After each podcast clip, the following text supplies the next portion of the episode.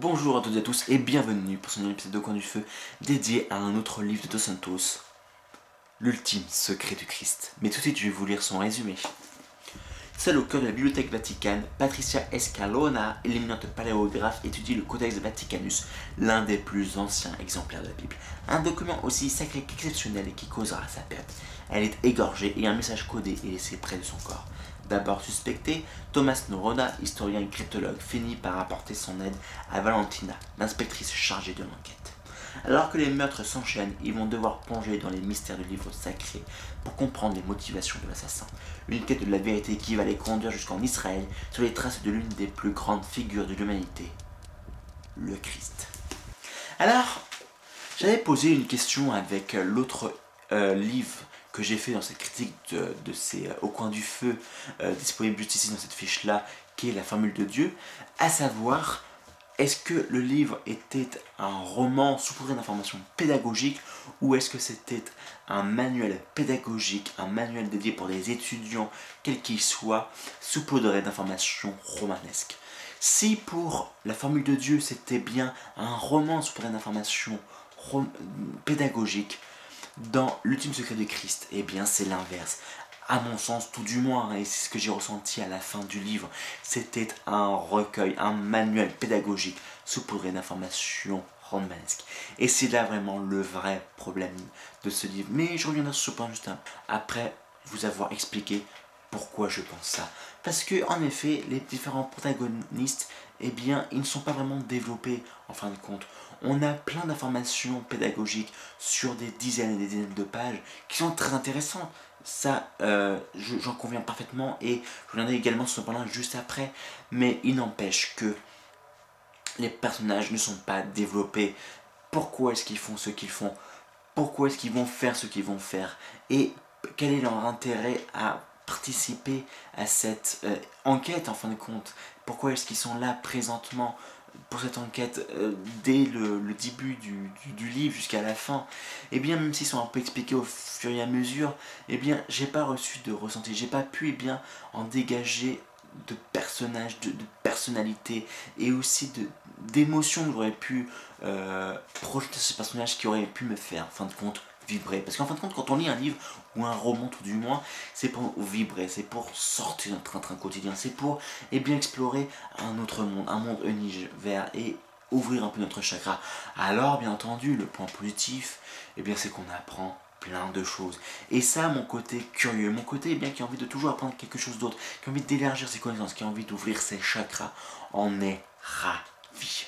Et je dois dire que le fait est que Santos soit un journaliste euh, me fait rappeler un autre point commun avec un autre grand auteur que j'affectionne tout particulièrement, Bernard Werber, qui lui aussi était un journaliste, euh, scientifique même, et qui fait qu'ils ont un point commun dans la main dont ils écrivent leurs livres, c'est qu'ils souhaitent eh bien, apporter pas mal de connaissances de, euh, sur, à travers leurs livres. Ils souhaitent apporter toutes les connaissances qu'ils ont pu glaner pour eh bien, écrire leur livre afin que le lecteur soit euh, pleinement conscient de toutes les informations qu'il y a autour de ce livre-là et avoir une connaissance accrue.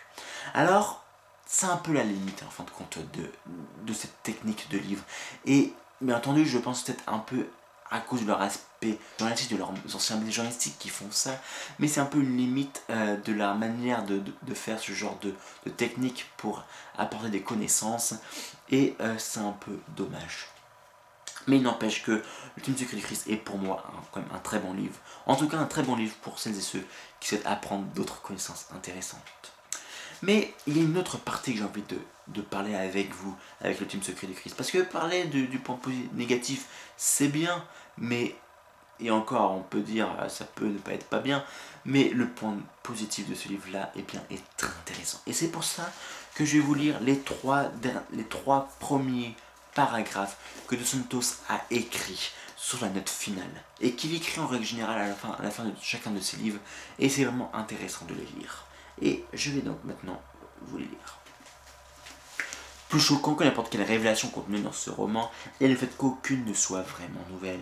Aucune Tout ce qui est affirmé dans ces pages résulte du travail critique historiens. L'application de la méthode d'analyse historique au texte biblique remonte d'ailleurs au XVIIIe siècle et elle a produit au fil du temps des résultats surprenants dans ce domaine.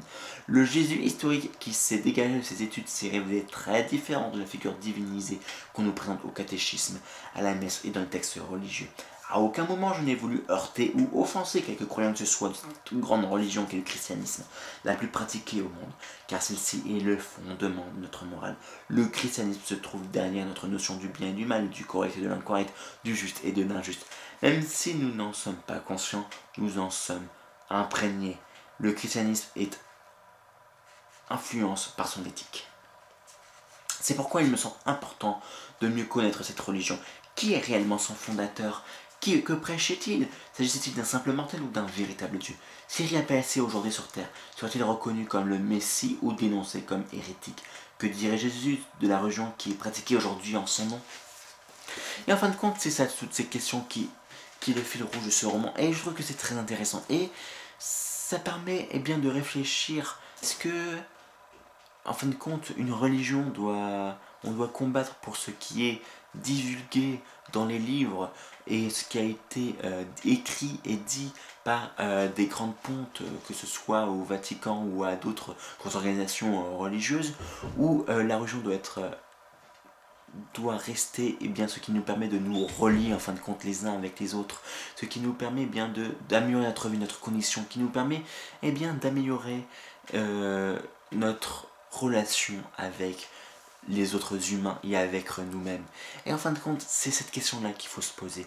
Car peu importe ce qui a été fait au nom de telle personne, ce qui a, de ce qu'il a pu faire ou dire, si cette personne, en fin de compte, la légende qui a été euh, eh bien, écrite, tissée autour de lui, l'a rendu meilleur, ou en tout cas l'a rendu différent, et a rendu ses propos plus généralistes, plus beaux, plus merveilleux. N'est-ce pas suffisant pour l'apprécier et en tout cas apprécier sa légende et faire en sorte eh bien, que euh, son message, le cœur de son message soit propagé partout dans le monde pour en fin de compte le meilleur, pour garder le meilleur de l'humanité? Cette question mérite à réflexion en fin de compte. Et sur ce, je vous laisse lire Au coin du feu.